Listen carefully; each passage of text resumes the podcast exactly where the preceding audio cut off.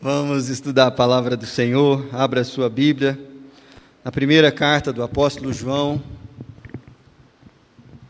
Primeira carta de João, capítulo 5. Nós vamos dar sequência ao nosso estudo nessa, nessa carta. E hoje nós vamos ler dos versos 6 a 12 para a nossa edificação. Este é aquele que veio por meio de água e sangue, Jesus Cristo. Não somente com água, mas também com água e com sangue. E o Espírito é o que dá testemunho, porque o Espírito é a verdade. Pois há três que dão testemunho no céu: o Pai, a Palavra e o Espírito Santo. E estes três são um. E três são os que testificam na terra: o Espírito, a água e o sangue. E os três são unânimes num só propósito. Se admitirmos o testemunho dos homens, o testemunho de Deus é maior. Ora, este é o testemunho de Deus, que ele dá acerca do seu filho. Aquele que crê no Filho de Deus tem em si o testemunho. Aquele que não dá crédito a Deus o faz mentiroso, porque não crê no testemunho que Deus dá acerca do seu filho. E o testemunho é este: que Deus nos deu a vida eterna, e esta vida está no seu filho. Aquele que tem o filho tem a vida. E aquele que não tem o filho não tem a vida. Essa é a palavra do Senhor. Vamos orar. Senhor, que o teu Espírito Santo testifique no íntimo do nosso coração o testemunho santo que o Pai dá a respeito do Filho e que nós creiamos para a vida eterna. Nós oramos no nome de Jesus. Amém. Ler a Bíblia não é uma tarefa fácil. E todos nós aqui, sem nenhuma exceção, até o pastor Samuel, já se deparou com alguns textos bíblicos e ficou assim, falou assim, o que, que isso aqui quer dizer? Eu confesso para você que enquanto estava estudando esse texto aqui para a gente conversar, para a gente ter esse momento, eu tive mais ou menos a mesma impressão. Porque aqui é uma mistura de água com sangue, com testemunho do céu, do Espírito. E você fica olhando essa coisa e fala assim: Deus, que coisa complicada que é essa? O que, que significa cada uma dessas palavras? Como isso aqui pode ser aplicado de uma maneira prática na minha vida hoje? Bom, essas são boas perguntas para você fazer enquanto você está lendo a Bíblia. E eu gostaria de compartilhar com vocês aquilo que fez sentido para mim nessa passagem, a partir de três aspectos do nosso relacionamento com a Bíblia, tá bom? Eu quero falar aqui sobre a dificuldade de interpretar a Bíblia. Quero falar sobre a simplicidade do conteúdo da Bíblia. E por fim, eu quero falar sobre a seriedade proclamado nas Escrituras. Tá bom? Três passos: a dificuldade, a simplicidade e a seriedade da qual o texto bíblico nos coloca em contato. Nós já estamos há algumas semanas, meses na verdade, estudando a carta do apóstolo João. E aqui, nesse texto, ele começa usando uma figura, que é o fato de Jesus Cristo é, ele veio não somente com água, mas também com a água e com o sangue. E esse é o primeiro desafio aqui na dificuldade de interpretar o texto bíblico. O que, que significa esse negócio? Quando você vai lá para a história da igreja, você vai ver, por exemplo, que Calvino e Lutero, eles olhavam para esse texto e diziam o seguinte: olha, isso aí está falando sobre os sacramentos. Então, os sacramentos dão testemunho de Jesus e é assim que esse texto deve ser interpretado. Mas curiosamente, Agostinho, que vem antes, ele não concordaria com essa interpretação. Ele fala assim: olha, não faz muito sentido a, a gente considerar isso a ceia, porque não é que Jesus veio em água e em sangue. Aliás, desculpa, eu me confundi aqui. Não é que o sacramento fala que Jesus veio em água e em sangue. Os sacramentos testificam sobre Jesus. Mas não falam que ele veio em água. Que negócio que é esse? Não é isso que o texto está dizendo. Essa interpretação é meio forçada.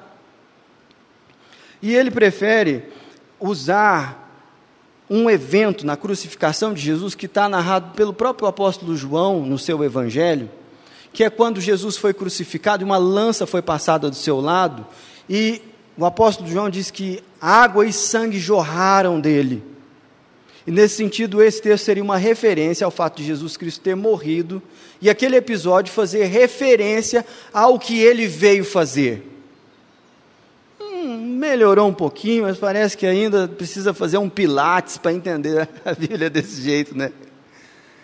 Tertuliano me parece que fez a, a, a interpretação mais adequada desse texto quando ele diz que esse texto faz referência ao testemunho que o Pai deu sobre o Filho no batismo e na crucificação.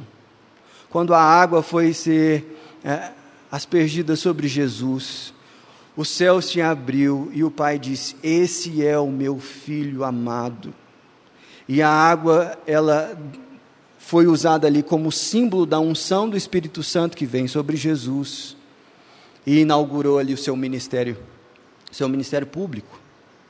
E também o pai dando testemunho sobre o filho Jesus, naquela semana que antecede a crucificação, que dizendo: Eu te glorifiquei e ainda te glorificarei mais.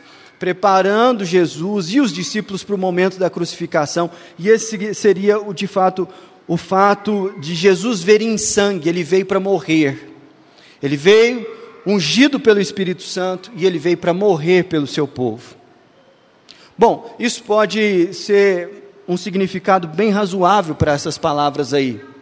Mas essa não é a única dificuldade que esse texto levanta para nós. Porque se você reparar bem, algumas pessoas aqui, que estavam lendo em outras versões, devem ter estranhado no versículo 7 quando eu li. Porque tem um parênteses aí, nesse versículo, que ele vai até a metade do versículo 8. E em algumas Bíblias, isso não está escrito, está omitido. Ora, que negócio que é esse? Que a Bíblia aqui não está igual agora. Deixa eu explicar para vocês. Esse é um dos poucos trechos bíblicos, especialmente do Novo Testamento, em que há discordância dos manuscritos sobre qual seria o texto original da carta de João. E a parte que está entre colchetes aí, não está nos melhores manuscritos. Na verdade, ela está num manuscrito datado do século XIV. Já há muito tempo, né? É por isso que muitas Bíblias não colocam esse trechinho aí. Vou ler para vocês, no início do versículo 7. Pois há três que dão testemunho. Aí abre o cochete. No céu, o Pai, a palavra e o Espírito Santo. E estes três são um. E três são os que testificam na terra. E aí fecha o colchetes. Então é só essa a parte da variante, tá certo? Que não aparece em todos os manuscritos. Aí você fala, o que, que isso tem a ver comigo? Fala, isso tem a ver com você, que é mais uma dificuldade para interpretar o texto bíblico. O que, que eu faço com esse negócio? Não é toda a Bíblia que eu abro que isso aqui está aqui? Difícil, né, gente? Tem umas perguntas difíceis de responder. Mas o que eu quero dizer a vocês é o seguinte: apesar de haver uma discussão acadêmica nos últimos 200 anos muito séria sobre se isso faz parte ou não da carta do apóstolo João, a verdade é que o centro da mensagem que João está apresentando não fica prejudicado se essa parte não fizer parte da, da carta que ele escreveu. Porque eu vou ler para você o texto bíblico sem o parênteses, e parece que faz mais sentido. Leia o texto de novo comigo. Pois há três que dão testemunho, e aí eu já estou indo lá para a metade do versículo 8: o Espírito, a água e o sangue, e os três são unânimes num só propósito. Percebe? A variante aí, ela não prejudica o centro do ensino do texto, que o Espírito Santo de Deus, ele testifica que Jesus Cristo é o Filho de Deus, ungido pelo Espírito Santo, para morrer na cruz pelos nossos pecados. Essa é a mensagem do texto. É isso que o apóstolo Paulo está dizendo. E a gente pode se apegar aqui ao sentido de uma palavra ou outra, e está aí a dificuldade de, de interpretar alguns textos da Bíblia, mas está aí também a diversão. Porque você pode consultar e, e explorando aquilo que a Bíblia pode nos ensinar, especialmente através daqueles irmãos que vieram antes de nós. Mas, eu quero fazer um incentivo a você, porque apesar da dificuldade de interpretar alguns textos bíblicos, é verdade tão clara quanto a luz do sol no meio-dia, que a simplicidade do conteúdo da Bíblia, ela é também surpreendente. Tem os textos difíceis, mas dá uma olhada no versículo 6 a 8. Aliás, no versículo 9. Se admitimos o testemunho dos homens, o testemunho de Deus é maior. Ora, este é o testemunho de Deus, que ele dá acerca do seu filho. Aquele que crê no Filho de Deus tem em si o testemunho, e aquele que não dá crédito a Deus o faz mentiroso. E aí eu quero chamar a sua atenção para o versículo 12. Que testemunho que é esse? Aquele que tem o filho tem a vida, e aquele que não tem o filho não tem a vida. Esse texto aqui basicamente está dizendo para nós que a palavra de Deus, a Bíblia, ela deve ser lida como um testemunho como alguém que depõe a respeito de uma história que entende ser verdadeira. E não somente entende subjetivamente, mas que foi testemunha desses fatos. Esse texto está apresentando para nós, de maneira muito simples, que a Bíblia, a palavra de Deus, é o testemunho de Deus a respeito da história da salvação. Se você pudesse ouvir Deus falando audivelmente com você sobre a salvação, sobre o mundo que Ele criou, você ouviria o texto bíblico. Aqui, uma linguagem jurídica de tribunal é apresentada por João, nessa palavra testemunho, que se repete mais de dez vezes nesses, seis, nesses sete versículos que nós lemos.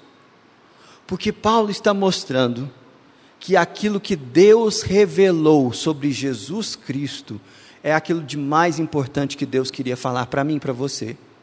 E isso é muito simples. Embora existam textos difíceis de entender, o centro da Bíblia é muito simples. E ele é sobre Jesus. E é sobre Jesus cumprindo um ministério de vida um ministério de resgate do seu povo. Esse testemunho, meus irmãos, ele é dado pelo próprio Deus. E isso é algo para a gente pensar. Porque se de fato existem coisas difíceis, e a parte central é simples, porque é o testemunho que Deus dá sobre o seu filho, a verdade também é que esse testemunho nos coloca numa posição de muita responsabilidade, muita seriedade. Porque olha o que o texto diz. Aquele, versículo 10, que crê no Filho de Deus tem em si o testemunho. E aquele que não dá crédito a Deus o faz mentiroso, porque não crê no testemunho que Deus dá acerca do seu filho. Não crer no Evangelho não é simplesmente ser indiferente para com a religião cristã. Não crer no Evangelho é chamar Deus de mentiroso. É isso que o texto está dizendo. E essa é a grande responsabilidade da qual o texto nos chama. Não dá para ter uma postura de indiferença para com a mensagem de Deus, o testemunho de Deus na Bíblia, sem chamar Deus de mentiroso. E aí a, a figura é muito útil para a gente entender a importância de um testemunho. Se você está familiarizado com os livros de Nárnia, sabe que lá no Leão, a Feiticeira e o Guarda-Roupa, a Lúcia foi a primeira a entrar no guarda-roupa e visitar Nárnia. E ela volta daquela nova realidade dando um testemunho. Só que os irmãos de, dela, especialmente o Edmundo, acham aquilo lá fantástico demais para ser verdade. Eles estavam lá enclausurados, fugindo da guerra, do bombardeio de Londres, tentando de alguma maneira interter, e está ali a menina fantástica, voando, viajando na maionese, falando de coisas que aparentemente são boas, mas são tão boas que são boas demais para ser verdade.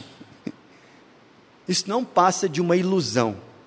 Acontece que no meio de um pique-esconde, o Edmundo também vai para Nárnia e volta e quando ele volta, desculpa, no meio da noite eles saem, o Edmundo vai junto com a Lúcia, atrás dela, e voltam. E ele, mesmo tendo testemunhado que aquilo que Lúcia falou era verdadeiro, na frente do Pedro e da Suzana, o que, que ele faz? É, isso é coisa de criança, isso é coisa, é bobagem. Por quê? Porque ele não estava dando crédito ao testemunho da irmã porque ele tinha que dar o braço a torcer, porque ele tinha que admitir que aquelas coisas que antes ela tinha revelado eram verdadeiras. E não tem jeito. O testemunho que Deus dá a respeito do seu filho também tem implicações que falam da podridão do nosso pecado e fazem com que a gente tenha que dar o braço a torcer. E está aí uma dificuldade muito grande das pessoas aceitarem o Evangelho porque só precisa de um Salvador quem não consegue salvar a si mesmo. E o testemunho que o Pai dá sobre Jesus Cristo é verdadeiro, de que não há outro caminho, de que não há outra possibilidade. E é por isso que o texto é tão claro. Quem tem o Filho tem a vida. É simples, mas é muito sério. É simples, mas é muito profundo. Olha, nessa sua caminhada espiritual, você vai se deparar com textos difíceis da Bíblia. Mas saiba de uma coisa: aquilo que ela nos comunica é um testemunho muito simples. É de que Jesus Cristo é o Filho de Deus e que ele se manifestou porque Deus, apesar dos nossos pecados, ele quer nos salvar. E ele estabeleceu um caminho de vida que passa por uma única pessoa, Jesus Cristo. E essa vida está disponível se você der crédito ao testemunho que o Pai dá a respeito de Jesus. Entenda que essas palavras foram escritas por João mas elas são parte de um testemunho maior, que é o próprio Deus dando sobre Jesus Cristo. E é justamente por isso que você veio aqui, para se lembrar de que aquilo de mais importante que nós temos é a pessoa de Jesus e a salvação pela fé ofertada por nós graciosamente em Jesus Cristo. Eu quero encerrar esse nosso momento aplicando essa palavra em diferentes direções. A primeira delas é: não tente ler a Bíblia sozinho. É para isso que, que serve o púlpito da igreja, a escola dominical e a história da igreja que está acessível a nós. Os homens e mulheres da igreja do passado que leram as Escrituras e que aqui entre nós eram muito mais familiarizados com ela do que nós aprenda a ouvir sobre a palavra de Deus e tenha apreço em buscar entendimento. Por quê? Porque ler a palavra de Deus muitas vezes é uma tarefa complicada, difícil. Não dá para fazer sozinho. Segundo, lembre-se que as coisas mais claras e simples da Bíblia são as mais importantes e desafiadoras. Às vezes a gente fica assim, trocando discussões e tal, que aquela doutrina, aquele negócio, mas não. A, a questão central da Bíblia é que Deus, apesar dos nossos pecados, é um Pai amoroso que resolveu estabelecer um caminho de salvação. E esse caminho é Cristo Jesus. Por último, experimente aquilo que a Bíblia dá testemunho. Porque é o seguinte: a Bíblia pode ser difícil, mas a mensagem dela é simples. E a mensagem dela é que nós não somos salvos por entender a Bíblia, nós somos salvos por crer no testemunho dela. E tem uma diferença entre isso. Não é a Bíblia que nos salva, a Bíblia contém o testemunho que pode produzir salvação. E se você crer nesse testemunho, embora você tenha muita dificuldade de entender algumas passagens da Bíblia, você pode desfrutar da vida eterna. Porque a vida eterna não está condicionada a você entender toda a Bíblia. A vida eterna está condicionada a você crer no testemunho que Deus dá do seu filho. E agora é aquele momento em que você fica de fato de contra a parede. Sabe por quê? Porque qualquer resposta que você der a esse texto é uma resposta. Ou você está falando no seu coração, de fato, verdadeiramente, Jesus Cristo é o Filho de Deus. Ou você está dizendo, Deus é mentiroso e ele não é confiável.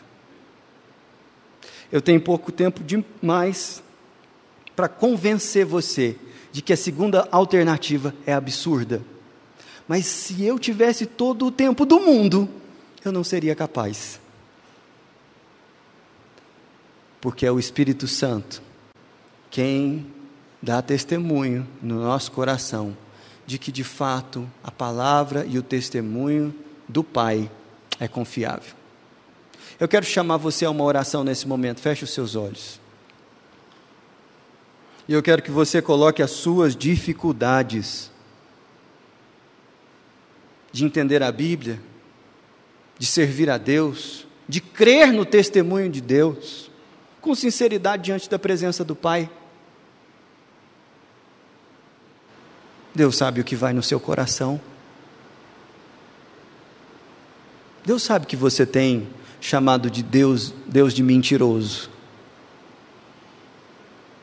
Mas olha que incrível, Ele trouxe você aqui mais uma vez para dizer que os seus pecados estão perdoados em Cristo Jesus. Que apesar da sua incredulidade e teimosia, Ele não deixou de te amar. E que a salvação que está ofertada a você continua de pé. Senhor, nós te agradecemos nessa manhã pelo teu cuidado, pela tua misericórdia, e porque apesar de ter muita coisa difícil na tua palavra, a verdade é que ela é clara e simples. O Senhor amou o mundo de tal maneira que deu o seu Filho unigênito para que todo aquele que nele crê não pereça, mas tenha a vida eterna. Nossas crianças entendem isso, Pai mas temos adultos de coração duro que insistem em não dar crédito ao teu, ao teu testemunho. Por isso, ó Espírito Santo de Deus, vem manifestar com o teu poder a verdade do Evangelho, para que essa manhã seja uma manhã de salvação nessa igreja. Para que todas as vezes que esse testemunho for executado na internet, na transmissão, o teu Espírito haja para convencer, ó Deus, pecadores ao arrependimento e à fé em Cristo Jesus.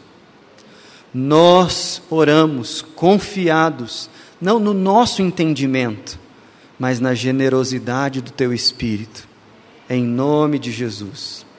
Que a graça do Senhor Jesus Cristo, o amor de Deus o Pai, a comunhão e a consolação do Espírito Santo de Deus sejam sobre nós e sobre toda a família da fé, hoje e sempre. Amém.